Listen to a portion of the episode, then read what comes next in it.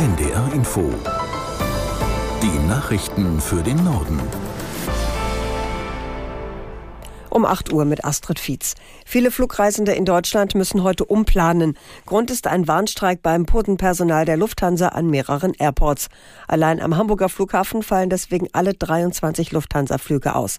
Aus Hamburg Doreen Pelz. Das betrifft Flüge nach München und Frankfurt. Die Fluggesellschaft will den betroffenen Passagieren vorwiegend Zugtickets als Alternativen anbieten Umbuchungen zum Beispiel über Billund in Dänemark könnten eventuell klappen, seien aber eher spezielle Anfragen, so ein Sprecher der Lufthansa. Die Urlaubsflieger des Tochterkonzerns Eurowings sollen von dem Streik nicht betroffen sein. Die Gewerkschaft fordert mindestens 500 Euro mehr Lohn im Monat und bessere Bedingungen für Schichtarbeit. Am 12. Februar ist die nächste Verhandlungsrunde geplant.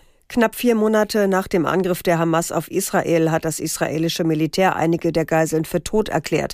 31 der in den Gazastreifen verschleppten Menschen seien nicht mehr am Leben. Die Familien seien informiert. Aus der in der Nachrichtenredaktion Mareike Markosch. Einige der Geiseln sollen schon beim Überfall auf Israel getötet worden sein. Andere seien dann im Gazastreifen gestorben oder getötet worden. Insgesamt sollen sich laut Israel damit aktuell immer noch mehr als 130 Geiseln in der Gewalt der Hamas befinden, tot oder lebendig.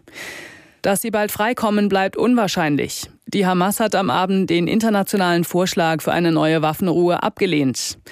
Die Terrororganisation fordert eine vollständige Waffenruhe und ein Ende der israelischen Offensive. Das wiederum lehnt Israel ab. Trotzdem sind die Vermittler ganz vorsichtig optimistisch. Aus Katar hieß es, die Signale der Hamas seien grundsätzlich positiv und auch US-Präsident Biden hat gesagt, es gibt etwas Bewegung. Die russische Armee hat neue Raketenangriffe auf Ziele in der Ukraine gestartet. Im gesamten Land wurde heute früh der Luftalarm ausgerufen. In der Hauptstadt Kiew sprach Bürgermeister Klitschko von zwei Angriffswellen. In Teilen der Stadt fiel der Strom aus, weil herabfallende Trümmer abgefangener Raketen die Leitungen beschädigten. Auch andere ukrainische Städte liegen unter massivem Beschuss. In Kharkiv wurden laut Behörden mehrere Gebäude von Raketen getroffen. Es handele sich nicht um Wohnhäuser. Berichte über mögliche Opfer liegen nicht vor.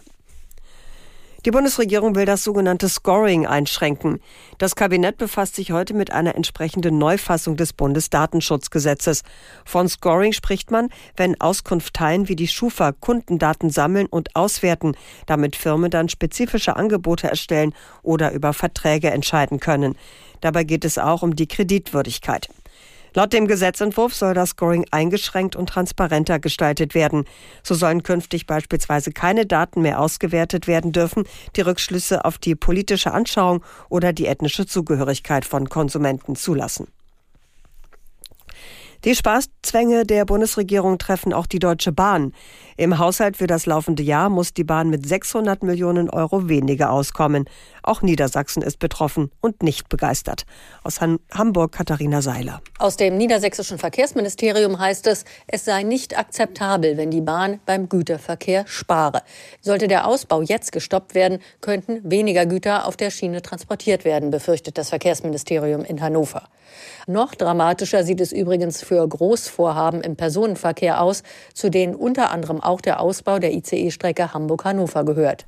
Würden die Mittel für die Bahn weiter gekürzt statt deutlich erhöht, könnten diese Vorhaben erst bis zum Ende des Jahrhunderts umgesetzt werden. Bayer Leverkusen ist im DFB-Pokal ins Halbfinale eingezogen. Die Leverkusener gewannen gegen den VfB Stuttgart mit 3 zu 2 aus der Sportredaktion Hendrik Lückhoff. Es war ein hochklassiges, rasantes, spannendes Duell auf absolutem Topniveau. Stuttgart ging zweimal in Führung, Leverkusen glich zweimal aus und in der 90. Minute köpfte Nationalspieler Jonathan Tah das 3 zu 2 und bringt sein Team damit ins Halbfinale. Heute wird der letzte Halbfinalteilnehmer gesucht. Drittligist Saarbrücken will auch gegen Borussia Mönchengladbach eine Runde weiterkommen. Der Favoritenschreck aus dem Saarland hat schon den FC Bayern und Eintracht Frankfurt rausgeworfen. Das waren die Nachrichten.